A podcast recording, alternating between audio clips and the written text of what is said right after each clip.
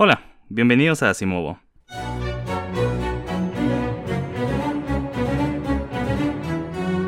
Hace un capítulo nos quedamos en el reinado de Federico III, quien llega a ser emperador del Sacro Imperio casi por accidente, tras la muerte de su pariente Alberto, quien a su vez había sido el consolidador de los territorios austriacos para los Habsburgo, y quien además intentó meter el pie dentro de Hungría y de Bohemia. Ahora sí, vamos a llegar desde este no particularmente interesante o exitoso emperador hasta posiblemente el primer gobernante de un imperio universal. Comencemos pues con Federico. Como les decía, no fue un emperador particularmente exitoso, de hecho hay quienes lo consideran como un perdedor con suerte. Ciertamente perdió mucho durante su reinado, pero también fue un sobreviviente, y su longevidad aseguró el futuro de la dinastía.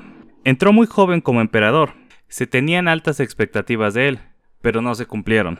E incluso, su figura imponente y de buen ver rápidamente se deterioró, y llegó a ser alguien obeso, con muchos males como la diabetes. No salió mucho de Estiria ni de Austria, por lo cual también es considerado a veces flojo o desinteresado.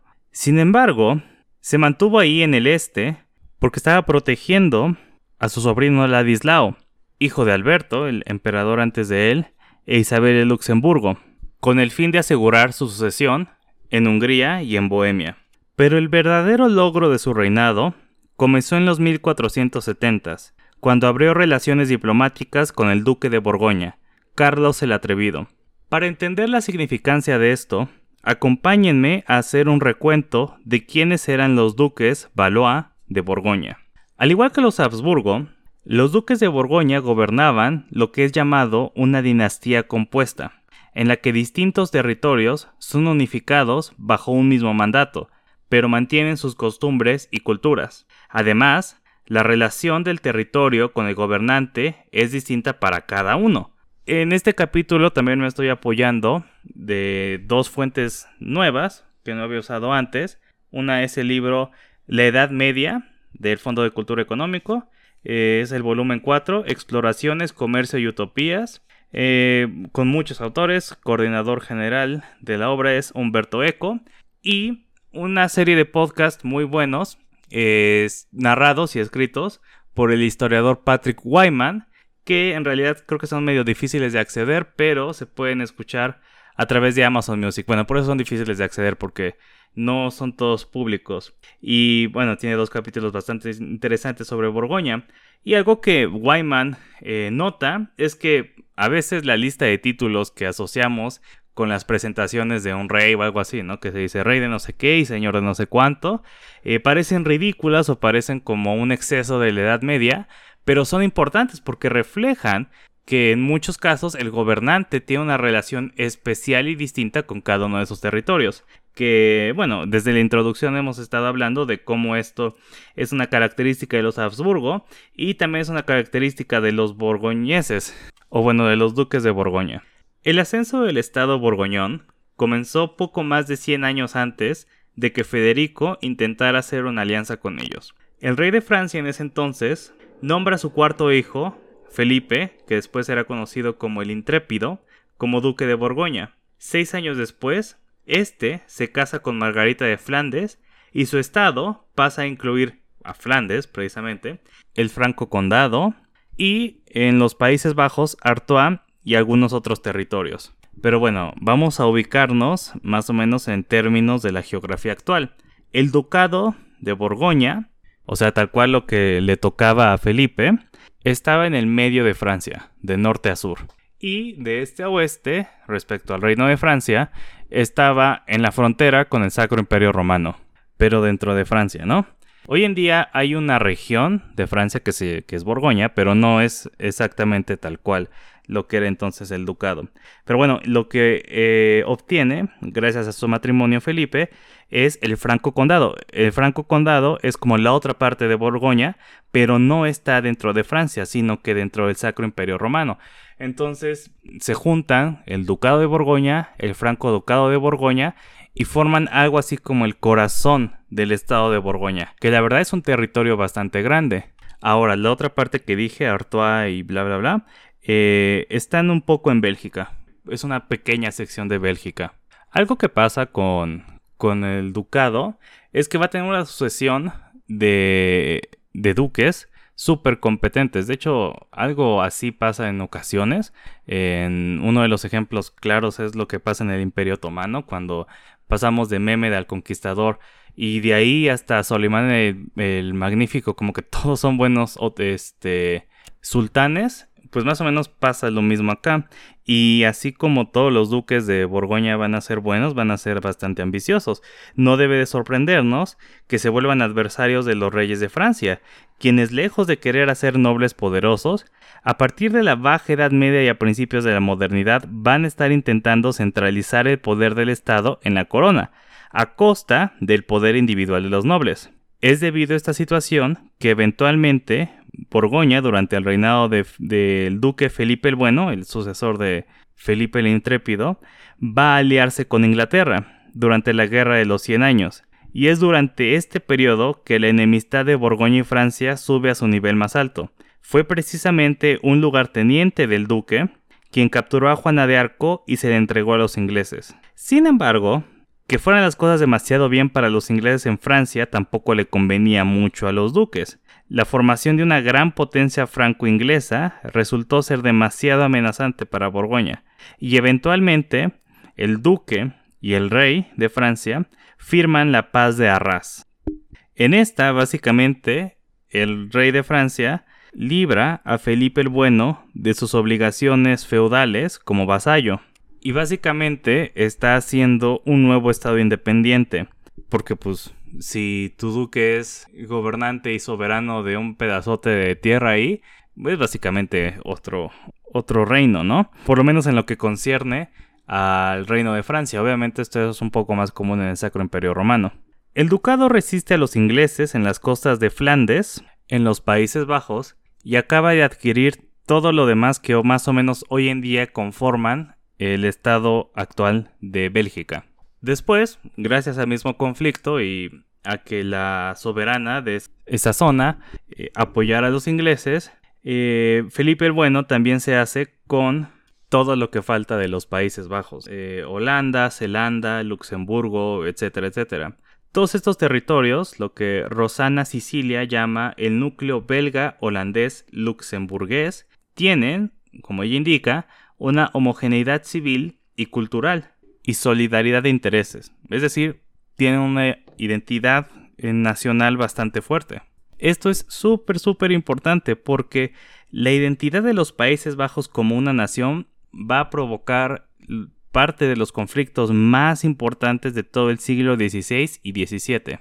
Específicamente, por supuesto, la Guerra de los 80 años, la llamada independencia de las Provincias Unidas, pero también el desarrollo de un Estado nuevo que favoreciera el mercantilismo y estuviera orientado a satisfacer las necesidades de sus comerciantes. Y ahora pues ya tenemos, eh, después de todo lo que adquirió Felipe el Bueno, un, pedazote de, Europa, un, un, estado bastante grande. Está el corazón borgoñón, esto que está entre Francia y el Sacro Imperio Romano, y los Países Bajos, que estos técnicamente están todos dentro del Sacro Imperio Romano. Lo que va a faltar va a ser unirlos, pero para eso todavía falta. Los esfuerzos posteriores de Felipe el Bueno van a estar enfocados en darle cuestión a los territorios. Bueno, tal vez debería especificar más esto si es que no tiene una imagen de, Europa tal cual.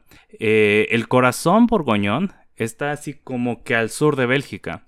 Entonces, en realidad se estaba formando una especie de reino. De hecho, sí hubo un reino eh, así en, la época de posterior a, a, Carlomagno y anterior a la consolidación del Sacro Imperio Romano como lo conocemos, que básicamente son como los Países Bajos, toda esa sección que, está en la costa del Mar del Norte, que no es ni Alemania ni Francia, que se extiende hasta el sur, hasta más o menos los Alpes, hasta Suiza.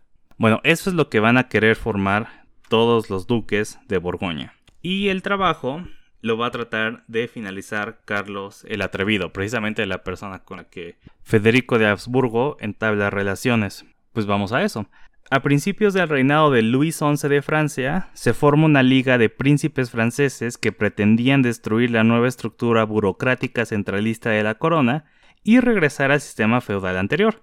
Luis XI, un rival formidable para Carlos, logra debilitar diplomáticamente a la Liga de Príncipes, para después entrar con fuerza militar, llevando a cabo una política de confiscación y ocupación.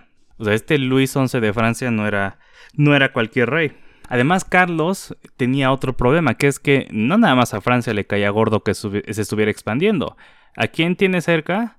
A Suiza que mm, recordemos le están causando, bueno, le estuvieron causando muchísimos problemas a los Habsburgo, hasta el punto que los corrieron y los Habsburgos inventaron toda esa historia de que son como eh, soberanos de Austria y cambian su capital a Viena y todo esto. Bueno, estos suizos no son, eh, ya sabemos, ¿no? Que no son nada fáciles de enfrentar. Y pues también les cae gordo el estado borgoñón y Carlos el Atrevido. Y lo peor es que se habían consolidado como un nuevo Estado, que se va a llamar la Confederación Suiza y se va a mantener uh, durante muchísimo tiempo, hasta las guerras napoleónicas y más allá, y por lo tanto tenían relaciones diplomáticas con Francia. Entonces, Francia estaba aliado con Suiza y también con Inglaterra. Entonces, básicamente estaba un poco, digamos, atrapado, porque al sur tenían a los suizos y al norte tenían a los ingleses. Pero aún así, Carlos estaba súper decidido a lograr dos cosas a conquistar ese pedazo del medio que faltaba para unir a sus territorios y en encontrar a alguien que le diera un nuevo título, que ya no fuera el duque de Borgoña, sino que se convirtiera el rey de un nuevo estado, el rey de Borgoña. Y básicamente no tiene otra opción más que Federico III. Federico, a su vez, tenía sus propias razones para quererse aliar con Carlos. Por ejemplo, el hecho de que tal vez Carlos podía desde Borgoña defender los pocos territorios que le quedaban a Austria, bueno, a los Habsburgo, perdón, en Suiza o cerca de Suiza. Ninguno estaba en realidad en posición de darle al otro lo que quería, y por lo tanto las negociaciones y la relación en general tuvo altibajos. En una ocasión, por ejemplo, eh, Carlos el Atrevido ofendió a Federico cuando en una reunión o bueno, en un encuentro diplomático llevó muchísimos regalos extravagantes y se vistió muy ostentosamente. Uno de sus outfits llevaba literalmente muchos miles de perlas y de rubíes en, la ropa. Entonces imagínense, bueno, a pesar de que, además de que esto es como un fopa de eh, querer presumir el dinero, querer presumir la riqueza, que es algo que sabemos que no es muy bien visto en la sociedad feudal por las reglas de la caballería, que a pesar de que ya estamos en la eh, edad media tardía, seguimos estando en la edad media, ¿no? Y sigue siendo importante demostrar lo humilde y piadoso que es uno. Y aparte encima, este Federico que no tenía ni para ni para poder vivir a gusto en, en Austria, este, o para poder defender sus territorios o a su sobrino en Austria, pues supongo que no le cayó bastante bien eso. Y además Federico en realidad como que no tenía la autoridad tal cual de hacer a, Carlos Rey de Borgoña, pero bueno, eh, no, no va a importar tanto. Vamos a ver por qué. Em, pero sí logran algo, sí logran llegar a un acuerdo súper importante, que es el matrimonio del hijo de Federico, Maximiliano, con la única hija de Carlos María de Borgoña. Ahora estamos hablando, ¿no? De Carlos el Temerario, Carlos el Temerario. Em, este Carlos, eh, este nombre no se lo habían dado por sus habilidades diplomáticas, ¿no? Sino porque era un muy hábil y también muy dispuesto guerrero. Y entonces va a tratar de conquistar ese mm, territorio de en medio que necesita para hacer su, su reino y fija su mira sobre Alsacia y Lorena. Que sí, ¿no? Si, uno así como que viera un mapa de... Bueno, si uno ve el mapa de Europa en ese momento, se da cuenta, ¿no? Que eso es como eh, lo que necesita para empezar el corredor que quiere construir. Pero es en esta disputa que pierde la vida. Los duques de Borgoña tuvieron un siglo verdaderamente para la historia. Eran extremadamente ricos, tenían una sucesión de regentes brillantes, tuvieron muchos éxitos militares, y sin embargo, era poco probable que fundaran el Estado que tantos querían. Carlos podría ser tan atrevido como quisiera, pero su ambición lo llevó a enfrentarse con la mejor caballería de Europa y con la mejor infantería de Europa, los famosos piqueros suizos. La caballería, por cierto, los franceses, ¿no? Que van a ser famosos por eso a través de toda la Edad Media y también después. Mientras tanto, Federico Habsburgo estaba peleando en el este con el rey de Hungría, quien había quitado a Ladislao, sobrino, y se había adentrado a Austria, llegando a ocupar Viena, ¿no? Es lo que estábamos eh, diciendo, que Federico, a diferencia de Carlos, no era como que un rey muy acomodado, pero aquí está esa parte de que es como un perdedor con suerte. Eh, Federico vive más tiempo que sus enemigos y vive más tiempo que sus parientes que le podrían dividir el reino. O bueno, dividir sus posesiones. Vive más que Matías Corvino, el rey de Hungría. Eh, vive más, como les digo, que sus parientes. Y entonces esto que, que provoca que Federico se vuelva el gobernante de Alta Austria, de Baja Austria, de Tirol, de, de Corniola, de Carintia, de Estiria, de precisamente lo que querían hacer eh, personajes como Alberto o Alberto su, predecesor eh, u otros gobernantes de Habsburgo, lo logra Federico básicamente viviendo más que todos, que es unificar los territorios austriacos de los Habsburgo, que bueno, en este momento son como los territorios de los Habsburgo. Ahora, a la muerte de Carlos el Atrevido, Luis XI mm, comete uno de los peores errores en la, en la historia probablemente. Bueno, no de los peores errores, pero uno de los éxitos más asegurados, más fáciles que pudo haberse encontrado, eh, lo deja ir porque en lugar de tratar de ir a buscar a María de Borgoña para desposarla con alguno de sus herederos,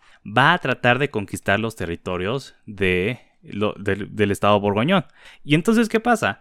Por más éxito que tenga, va a crear mucha antipatía hacia él por parte de los territorios que está conquistando. Además de que no le corresponden tal cual, porque todavía no está casado con este con, no, está casado nadie de su casa con María de Borgoña.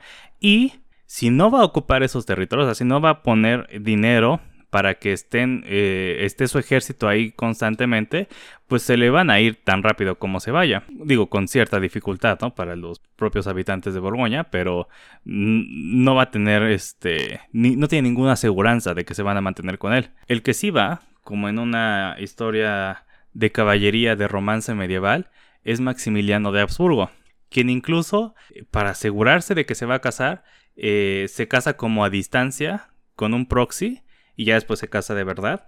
Pero todo esto como que genera una mucho mejor impresión en la gente de, de Borgoña. Probablemente también han de haber sentido que este Maximiliano como que no tiene el poder para para quitarnos nuestras libertades, nuestras este, y nuestras nuestros privilegios y prerrogativas y probablemente también porque se interesa por la duquesa, que es algo muy importante, tanto para la duquesa que, que no es un cero a la izquierda, obviamente ya todavía importa muchísimo, como para los habitantes y la nobleza de, de Borgoña que quieren que su heredera esté representada en todo este, este rollo. Maximiliano, a diferencia de Federico su padre, tiene una gran presencia y era muy carismático. Su imagen, y él está muy consciente de eso. De hecho, él manda, bueno, comisiona retratos y poemas eh, acerca de él, que son como una especie de propaganda. Él, se da cuenta eh, temprano de las capacidades propagandísticas de la imprenta. Ahora, obviamente su situación era nada ideal. ¿Por qué? Porque no tenía eh, apoyo de su papá, que estaba tratando de mantener todo Austria así como podía, el, pobre viejo, y no tenía mucho dinero que digamos. Y estaban tratando de eh, mantener toda la herencia de, María intacta. Sin embargo, el matrimonio entre Maximiliano y María eh, parece ser bastante feliz, que es algo como que interesante que sí me saltó mucho porque pues parece que tanto María como que admiraba bastante a, Maximiliano como Maximiliano quería y apreciaba bastante a, María por sus habilidades y porque probablemente no, no le hizo el feo a pesar de que tenía todas esas características en la cara que, que son muy de los Habsburgo, como la nariz y la mandíbula enormes y un poco deformes. Pero bueno, el chiste es que eh, eran felices, tuvieron hijos, que esto es súper importante. Tuvieron eh, dos hijos que van a ser, de nuevo, el arma que va a ayudar a los Habsburgo a aumentar su territorio. Eh, María, sin embargo, muere muy joven a los 25 por una caída, se cayó de su caballo, y Maximiliano va a pasar el resto de su vida eh, yendo y viniendo entre tener planes así súper ultra magníficos de dominio universal de Europa para su familia y la realidad de que no tienen los recursos para llevar a cabo esos planes. Otro de los autores del libro de Edad Media, del Fondo de Cultura, eh, Julio Sodano, menciona que en lugar de construir un estado monárquico como lo están haciendo en Inglaterra, en Francia o en España, Maximiliano malgasta sus energías en perseguir las finalidades universalistas del imperio, a costa de la fuerza misma de los Habsburgo. Es decir, en lugar de decir, bueno, tengo esto, lo voy a tratar de centralizar la administración y la autoridad bajo mi persona, lo que le interesa a Maximiliano es expandirse. ¿Y cuál es la única forma en la que alguien tan débil como Maximiliano se puede expandir? Incluso la gente fuerte no lo puede hacer. Pues casándose este, y haciendo concesiones a las noblezas, ¿no? A las noblezas locales. Entonces, a pesar de que, de que sí tenía muchas más ambiciones, era mucho más activo que su papá, ¿no? Su papá que no salió de, de Austria, contrasta mucho con Maximiliano, que sí anduvo, eh, no por todo el Sacro Imperio, pero sí por la mayoría de este. Y de hecho, otra, otra observación interesante es que eh, una buena explicación de por qué Alemania no se conformó, no se cuajó, digamos, como un Estado nacional, es porque su, su monarca, su sacro emperador, pues no tenía eh, el interés necesario para andar por todo el país. ¿No? Por toda la nación del Sacro Imperio Romano, sino que tenía este intereses muy específicos en distintas zonas de estas. Pero bueno, a pesar de todo esto, yo todavía le doy como una calificación de aceptable, digamos, como que sí pasa. ¿Por qué? Porque lo que es muy, digamos, lo que contrasta mucho, lo que hace ver mal a Maximiliano son sus ambiciones, ¿no? Contrastadas con la realidad. Pero logró mantener su herencia en Austria y la herencia de María, que eso es como que yo creo un logro bastante grande. Una cosa importante que hay que señalar aquí es que los Países Bajos los mantuvo bajo su control poniendo a su hijo Felipe como regente, que los habitantes de los Países Bajos preferían porque era el heredero de, de su anterior duquesa, ¿no? De, de, María de Borgoña. Y esto así, viendo a futuro, es muy importante ver cómo los Países Bajos tienen un gran interés en mantener cierta identidad nacional que los una. Así como su padre, la acción más importante para el futuro de la familia que logró Maximiliano fue matrimonio. El de su hijo Felipe, el Hermoso, con la hija de los reyes católicos, Juana, después llamada Juana la Loca. Si se dan bien las cosas, el heredero de Maximiliano va a ser su heredero en la herencia de María en la herencia austriaca, es, va a darle, o bueno, va a intentar con todo lo que pueda darle la corona de emperador romano y tal vez España. Y España. Además de todo lo que le incluye Aragón, que no solo era el pedazo de Aragón que estaba en España, sino eh, Sicilia y el sur de Italia, Milán. Que se dieran las cosas no se veía tan fácil. En primer lugar, la hermana de Felipe, Margarita de Austria no tendrían que tener hijos porque se tendría que dividir un poco entonces entre los hijos de Felipe y los hijos de Margarita. En segundo lugar, los reyes católicos no deberían de haber tenido un heredero viable. Pero ¿qué creen? Que en efecto, todo se dio para que el nieto de Maximiliano, el nieto mayor, Carlos de Gante, se convirtiera en el heredero de casi media Europa. El éxito de los Habsburgo a través del matrimonio dio lugar a un refrán que decía deja que otros peleen o vayan a la guerra, tú feliz Austria, cásate. De hecho, esa frase en latín, tú Felix Austria nube, es muy importante como eh, un, un mini moto, digamos, de la familia. Lo que Marte le dio a otros, a ti Venus te lo concederá. Y parece ser como un punto en contra de los Habsburgo, pero es que en realidad tienen toda la razón. Los problemas que van a causar acumular muchos territorios sin consolidarlos muy bien, pues los vamos a ver en el futuro. Pero como el historiador Patrick Wyman, que es del que les hablaba antes, eh, menciona en uno de sus podcasts, la razón por la cual los estados dinásticos fueron los que sobrevivieron, porque en ese momento, en la Edad Media, hay estados dinásticos, como lo de los Habsburgo, como el de los eh, duques de Borgoña, como el de los reyes de Francia, de España, de donde quieras. Em, pero también hay ciudades libres, ciudades-estados, ligas de provincias, etcétera, etcétera. Y, los estados dinásticos no son los más dinámicos ni los más eh, innovadores ni nada. De hecho, al contrario, las innovaciones más importantes de la que sobre todo van a llevar al capitalismo se están dando en Florencia, en Génova, en Venecia, en Estrasburgo, en la Liga Hanseática, no necesariamente, y digo más bien en menor medida, en los estados dinásticos. Pero ¿por qué son estos los que ganan? Porque simple y llanamente son capaces de absorber territorio a través de un mecanismo que asegurara que no fuera demasiado esfuerzo mantenerlos. ¿No? ¿Esto qué quiere decir? Que si tú como poderosa ciudad-estado o poderosa liga de ciudades o lo que quieras, vas, juntas tu dinero que tienes un montón, las ciudades de, de, Italia son riquísimas y tratas de conquistar un territorio, la gente está enojada contigo porque los conquistaste, ¿no? En primer lugar. Si los tratas de comprar, si les ofreces este cierto, eh, ciertos bienes o posiciones eh, favorables en el mercado, lo que quieras, los tienes que mantener felices, porque en cuanto no, eh, en cuanto pierdas su interés monetario, pierdes también el, seguro, o la seguridad más bien, perdón, de que se van a mantener leales. Cuando tú te casas con una familia noble, con la familia regente de cierto lugar, a fin de cuentas estás uniendo familias, ¿no? Digamos. Y hay cierta expectativa de que va a haber concesiones para el otro lado de la familia.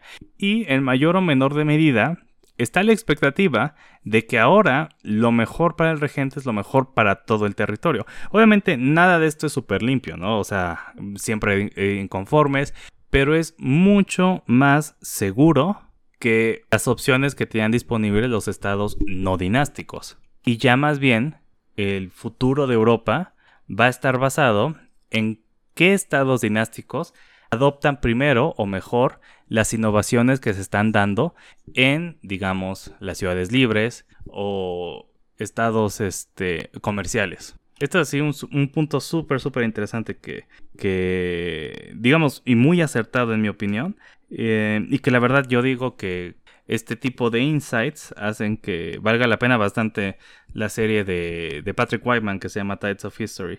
De nuevo, si, si, la, si tienen Amazon Music la pueden escuchar. Y si no, lo pueden buscar en cualquier aplicación que usen de podcast y están hasta, digamos, unos tres años atrás y ya se cortan. Pero bueno, terminemos el capítulo. Sobre Maximiliano como emperador, pues en realidad no hay mucho más que decir. Ah, excepto dos desarrollos importantes que vamos a ver más en el futuro comienza un enfrentamiento entre, de nuevo, los Habsburgo y Francia, esta vez eh, por el norte de Italia, y luego los Habsburgo están aumentando en poder y en territorio, lo que quieras, pero no necesariamente les está entrando muchísimo dinero.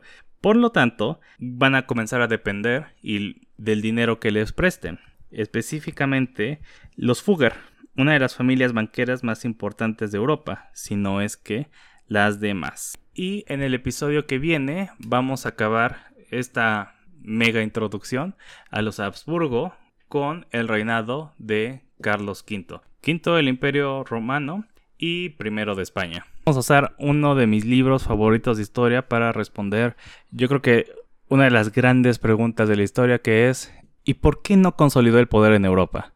¿Por qué no a partir de él tenemos un gran imperio europeo, como lo fue en su momento el imperio romano. Y también qué es lo que en realidad significó la enorme riqueza del Nuevo Mundo para este crónicamente endeudado emperador.